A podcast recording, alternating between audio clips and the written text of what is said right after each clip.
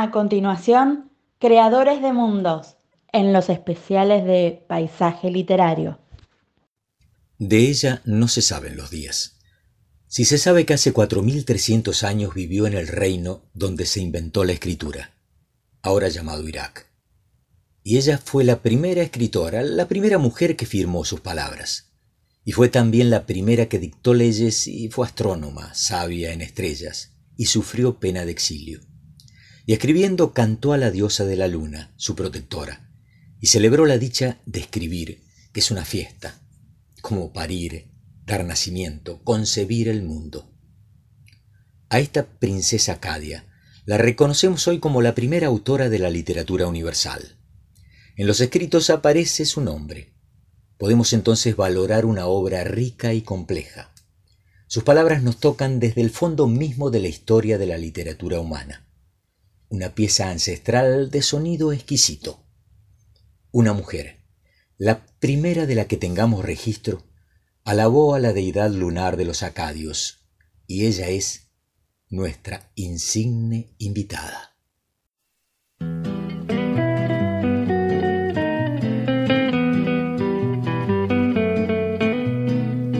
El año en que cumplí ocho años fue un año extraordinario.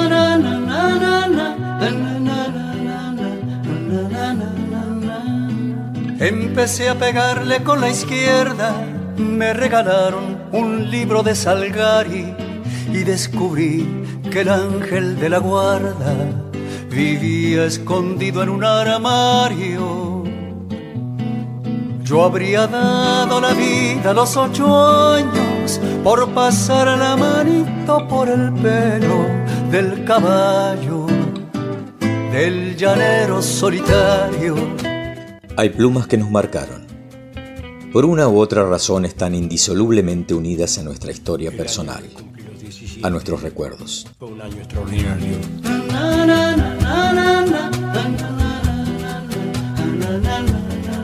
Robé una foto de amor de Rita Hayworth. Compré un cinto lleno de tachuelas aprendí el horario de los trenes observando el temblor de las estrellas.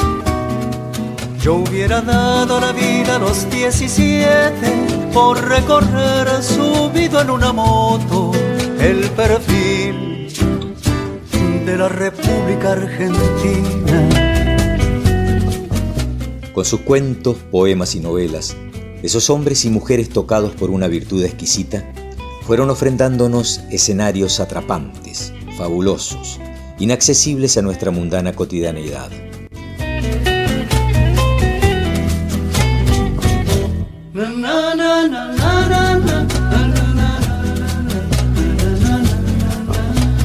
El año en que cumplí los 24 fue un año extraordinario.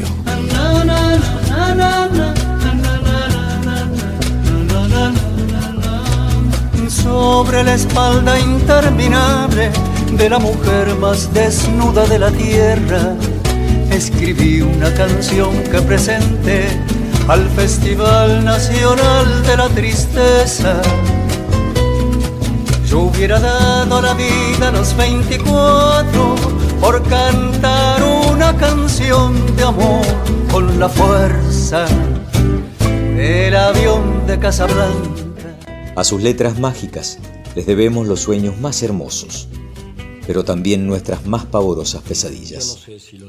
Son el combustible de la imaginación, esa llama que mantiene nuestros miedos y anhelos encendidos. Rita Hayworth en la foto ya no baila. El cinto con tachuelos se ha perdido. Y en el Museo de Cera de París está el caballo del llanero solitario Hoy, en una nueva edición de Creadores de Mundos, Walter Gerardo Greulach les presenta a Eneduana.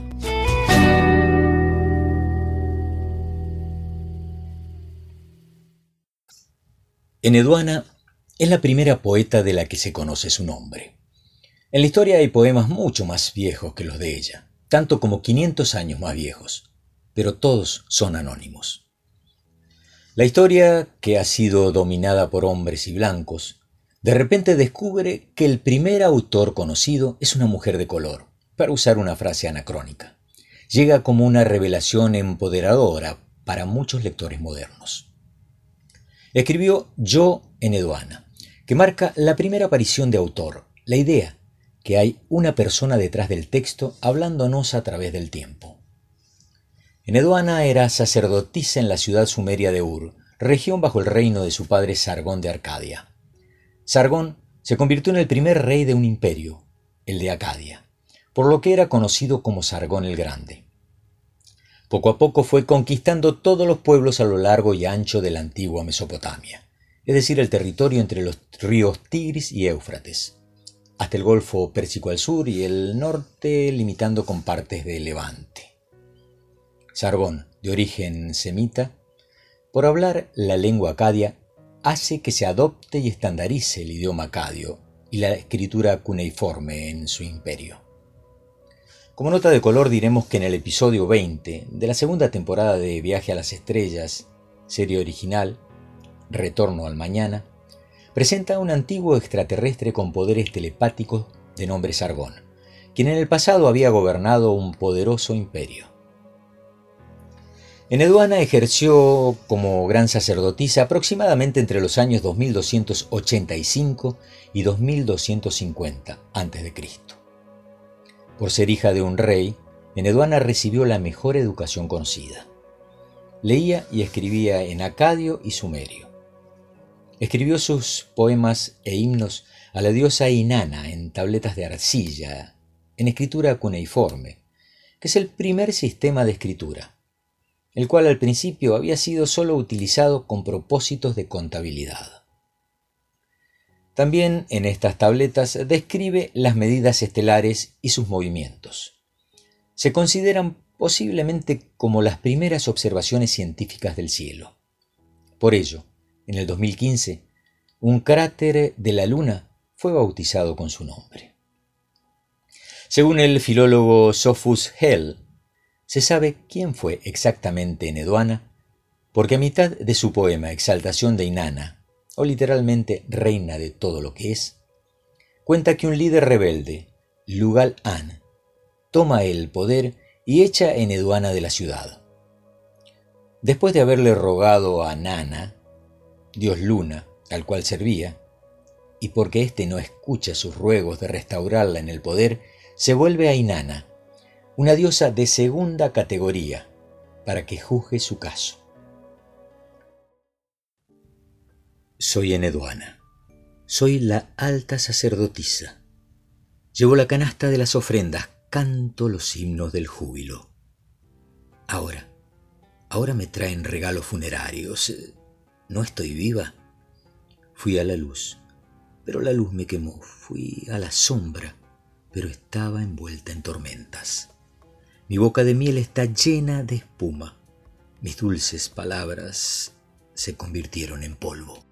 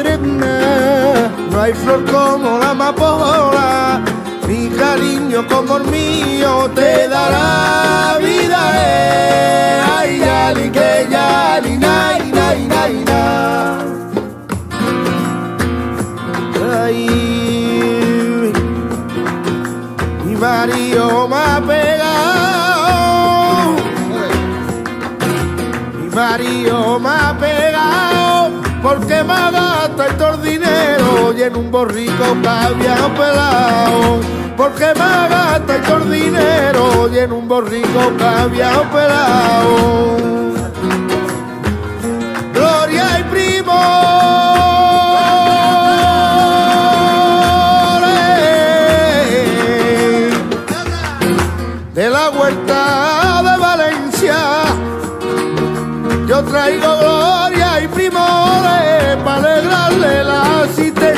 asistencia, porque sufría de mal de amores.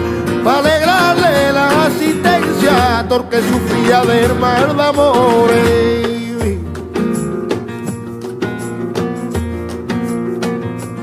والله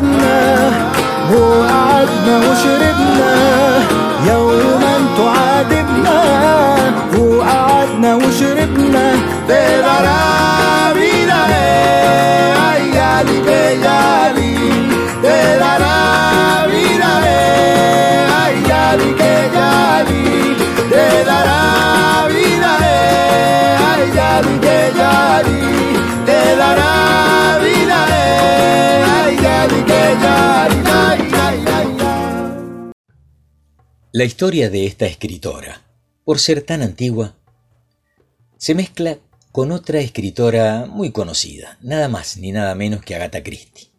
Ahora, veamos de qué manera se entrelazan sus historias.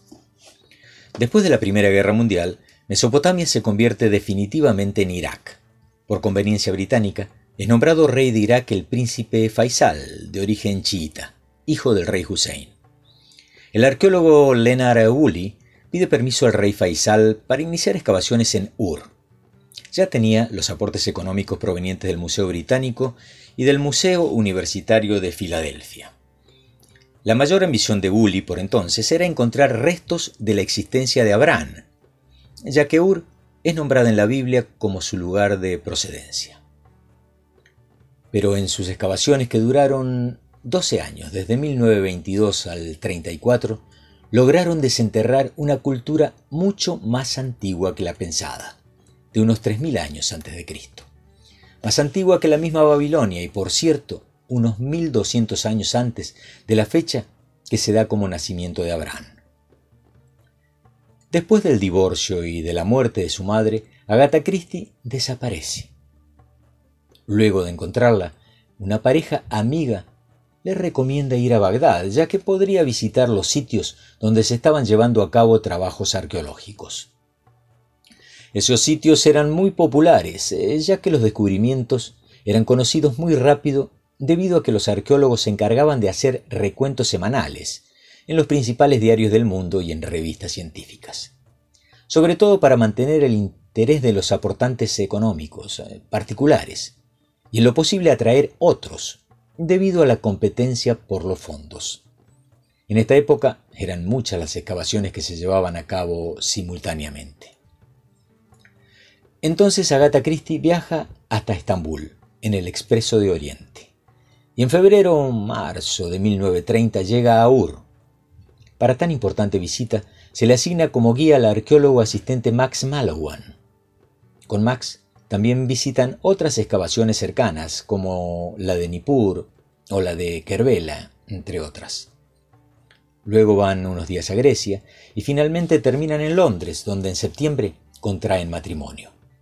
Max tenía 26 años, Agatha 40. Esta aventura resultó muy fructífera para Agatha Christie, no solo por el matrimonio, sino que escribe unas cuantas novelas ambientadas en sus viajes, como Muerte en el Expreso de Oriente, Asesinatos ABC, Cinco Cerditos y Muerte en eh, Mesopotamia, que resuelve magistralmente el detective Poirot.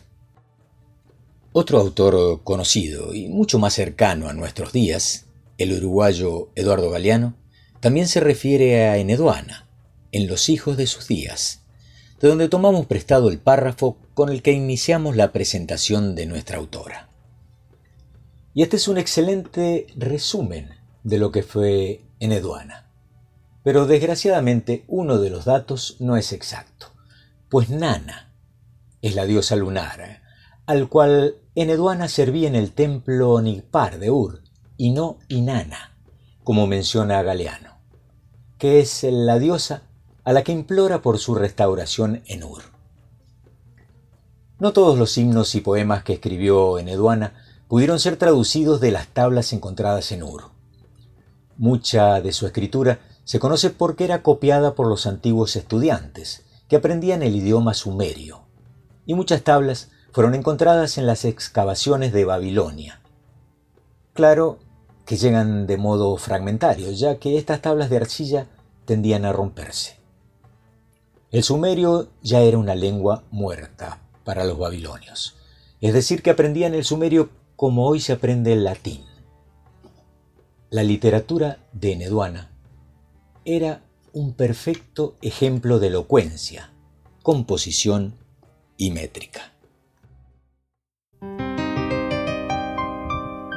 أنا في الحب مدى عدي سهر الليالي سهر الليالي سهر الليالي ومدى قصير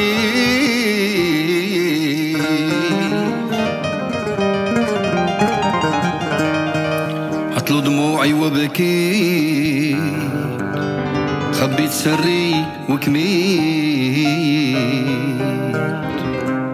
ادي قاصدي في الحب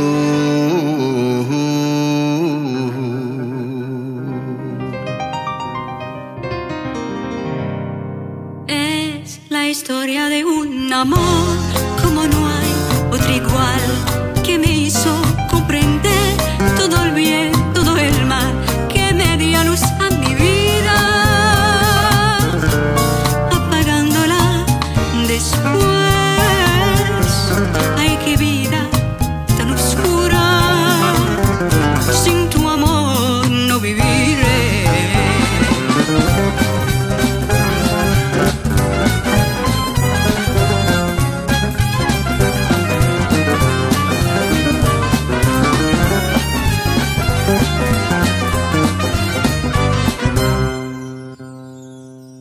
اسبابي في الحب نضرا اي اي اي اي لقيتها تبعت جرة اي اي اي ملكتني وسكنت قلبي.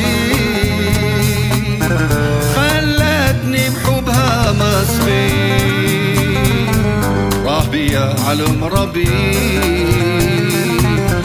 وبحبها أنا اللي رضيت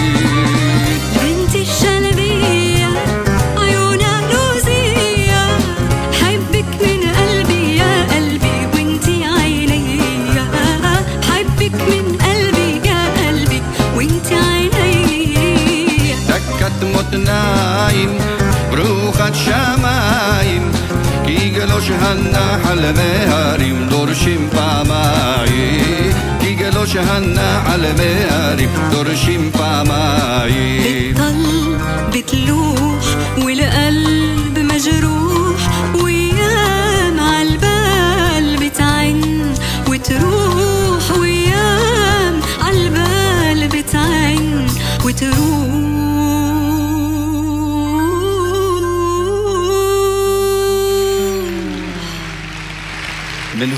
اتوافق على حالي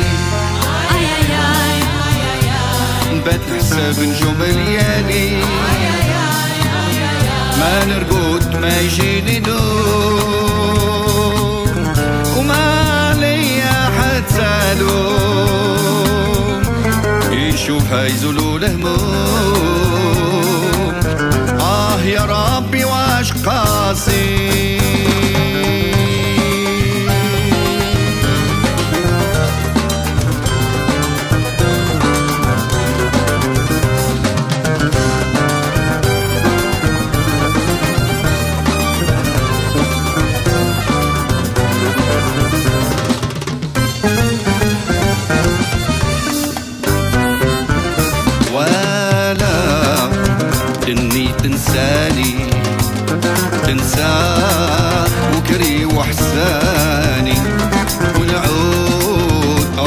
براني يسهل لي عشاف القلوب اللي ما يحنو يسهل لي عشاف القلوب اللي ما يحنو قولوا شهرة العياني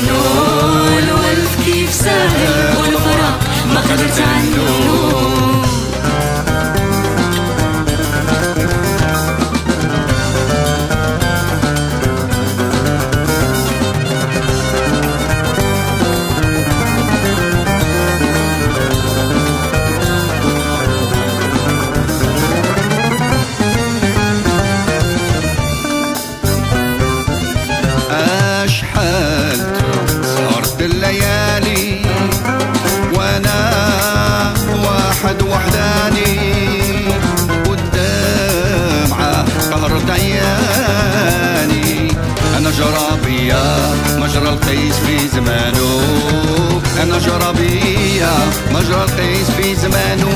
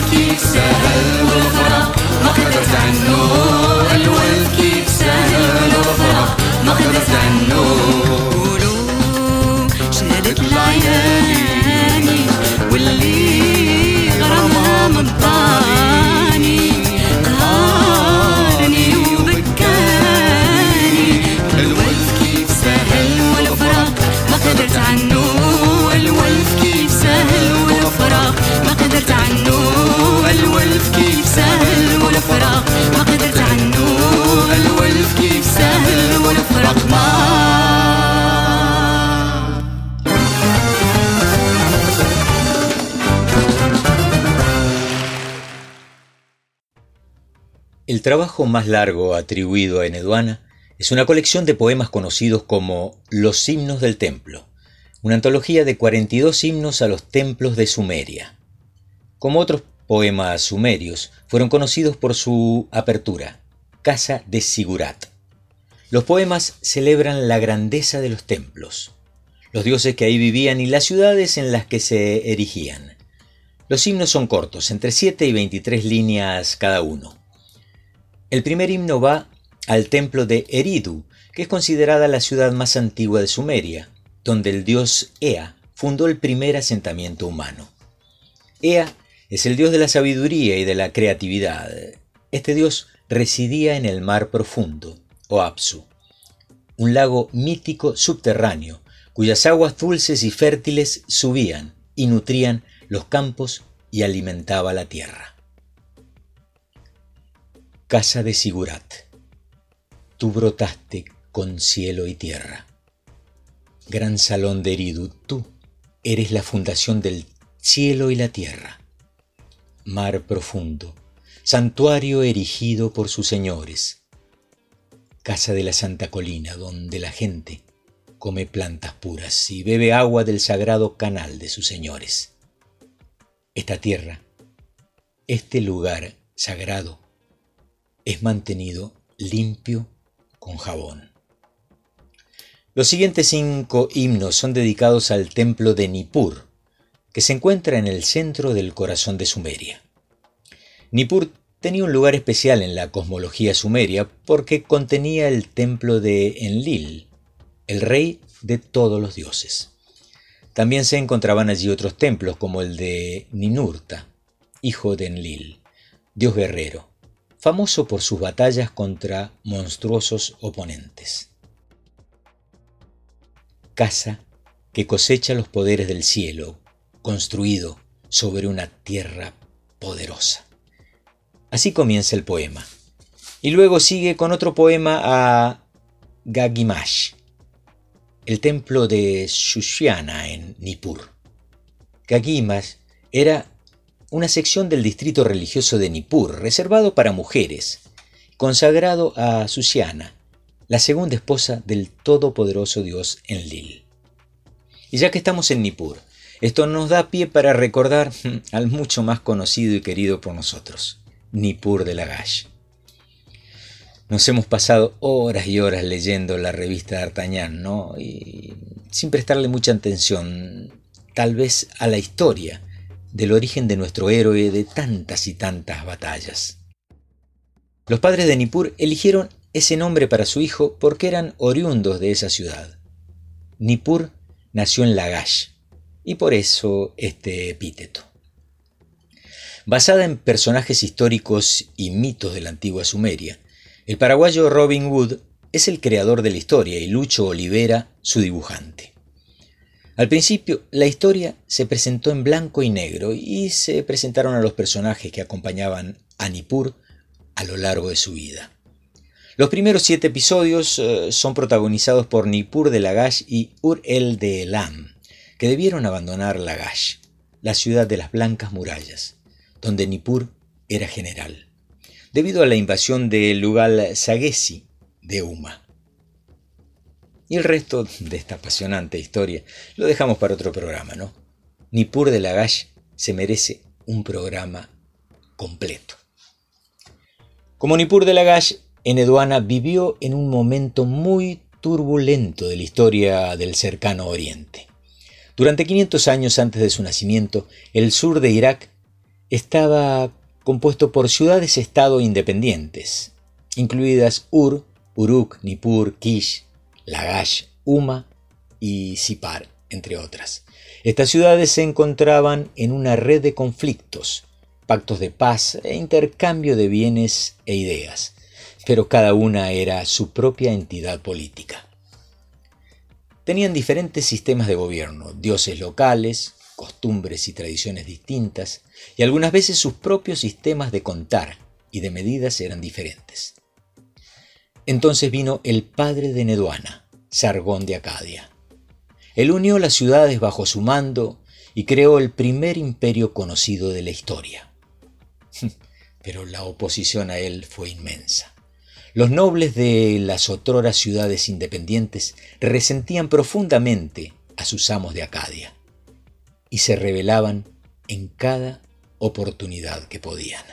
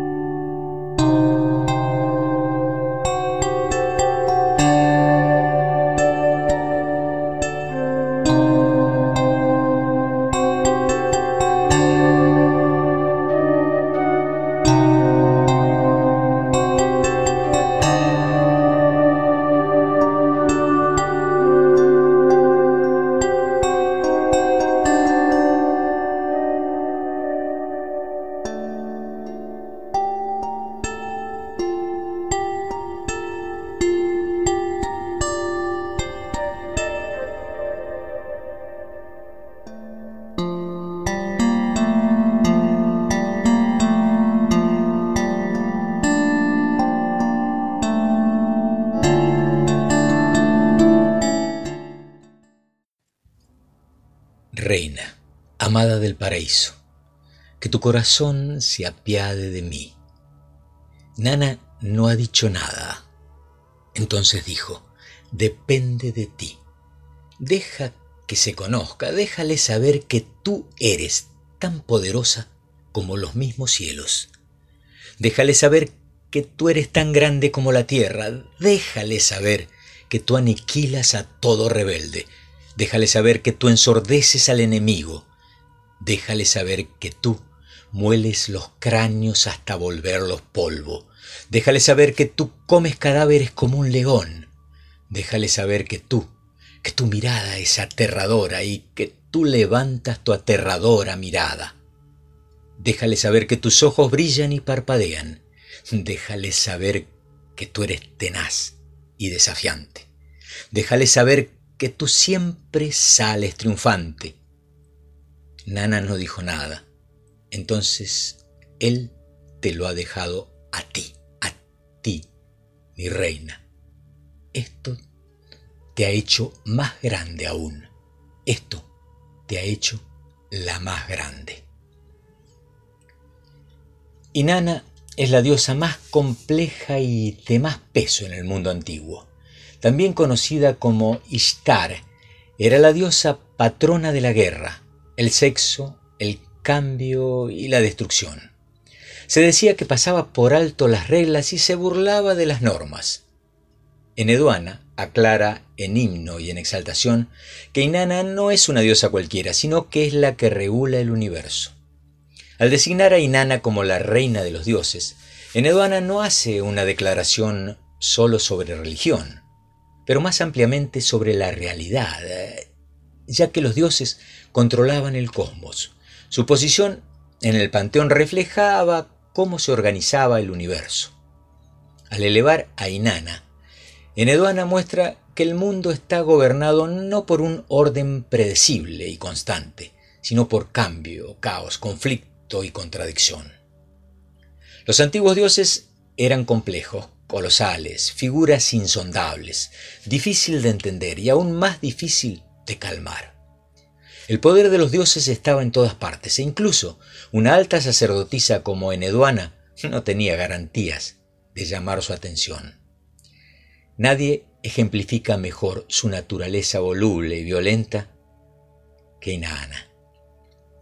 La exaltación es un poema sobre poesía, de que pueden hacer las bellas palabras y qué significa escribirlas. Los poemas de Eneduana incluyen un complejo y autorreflexivo recuento de autora, cuando se presenta a sí mismo dando un paso hacia la historia literaria. Según la historiadora Eleonor Robson, Eneduana ha llevado como tres vidas. En la primera vida era una poderosa sacerdotisa del imperio de su padre Sargón. En la segunda fue una estrella en las escuelas de Babilonia. Y la tercera vida es la que lidera ahora, la de una antigua poeta en el mundo moderno. Los estudiantes babilonios del siglo XVIII a.C., por ejemplo, por su acercamiento que tuvieron a esa lengua muerta, mientras que algunos lectores modernos ven en la celebración de Inanna algo así como una declaración de protofeminista, una diosa imparable que desafía a los dioses viejos y su figura es una inspiración en la lucha contra el patriarcado. Ninguno de estos puntos de vista tendría sentido en los tiempos de Nedoana.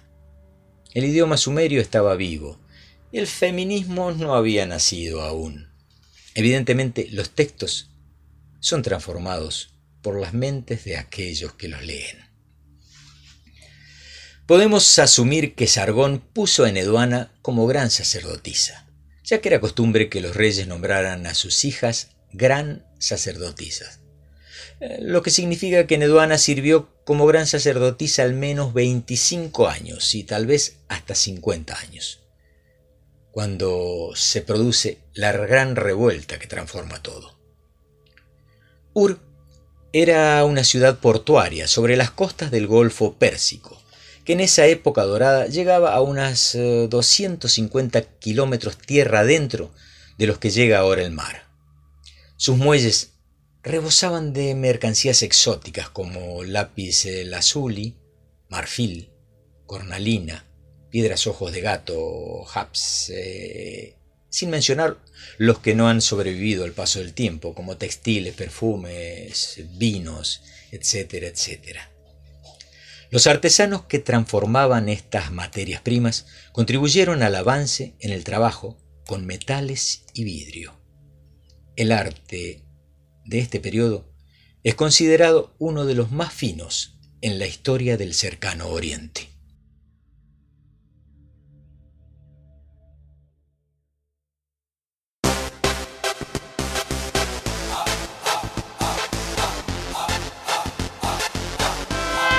Let's dance.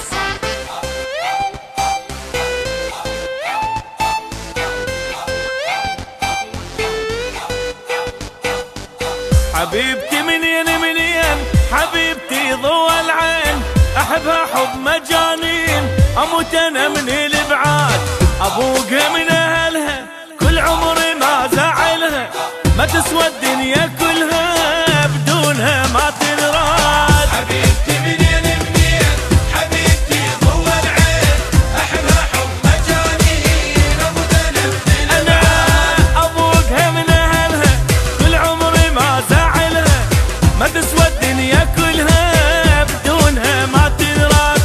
حبيبتي منين منين حبيبتي من بغداد حبيبتي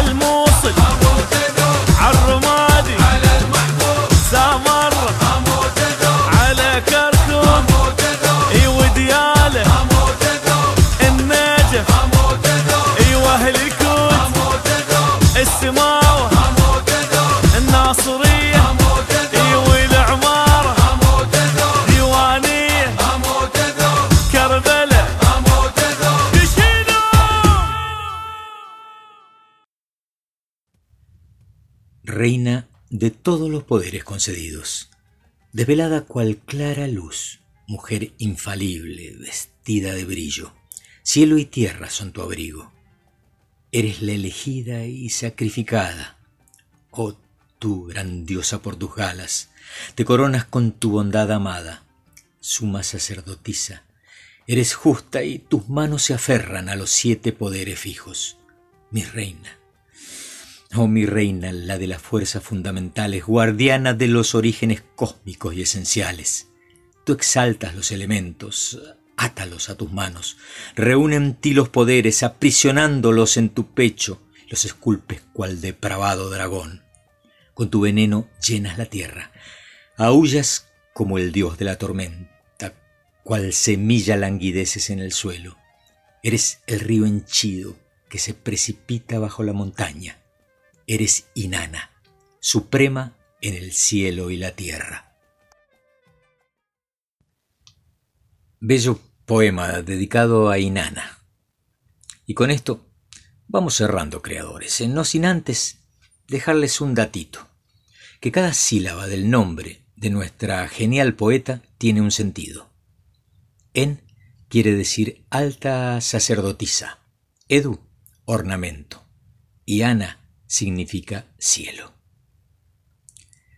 Parte de los textos leídos en nuestro programa pertenecen a ID en el Leano Blog, de Irak Enigma, Lia Larson, Sophus Hell, en Eduana, y los escritos de Neduana, traducción de Aline Lara Galicia y Adriana Hinojo. Mil y dos gracias por su paciencia y constancia, gente linda y espero que se hayan entretenido con la particular historia y esas hermosas poesías de la escritora más antigua de la humanidad, la sumeria Enedoana. Que tengan una semana muy buena. Y nos estamos escuchando en poco tiempo, cuando se trice el aire de paisaje literario con la voz de Walter Gerardo Greulach, indicándoles que llega otro de sus creadores de mundos. Yo habría dado la vida a los ocho años por pasar la manito por el pelo del caballo, del llanero solitario.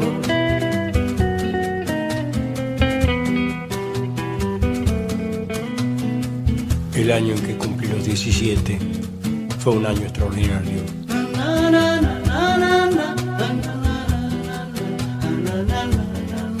Robé una foto de amor de Rita Hayworth. Compré un cinto lleno de tachuelas y aprendí el horario de los trenes, observando el temblor de las estrellas.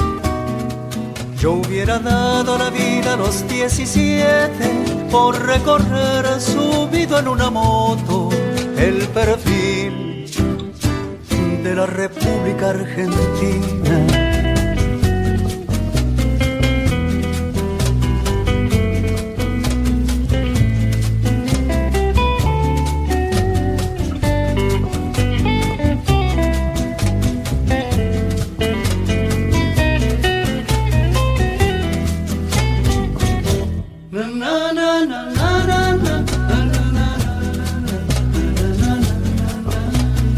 Que cumplí los 24 fue un año extraordinario.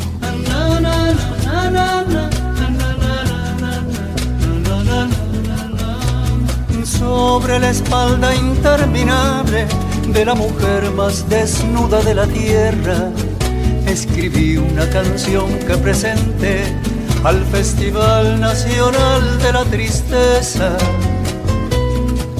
yo hubiera dado la vida a los 24 por cantar una canción de amor con la fuerza del avión de Casablanca.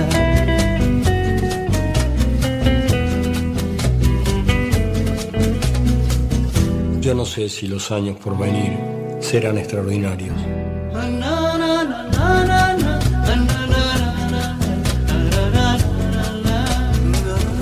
Rita Hayworth en la foto ya no baila. El cinto con tachuelos se ha perdido. Y en el Museo de Cera de París está el caballo del llanero solitario.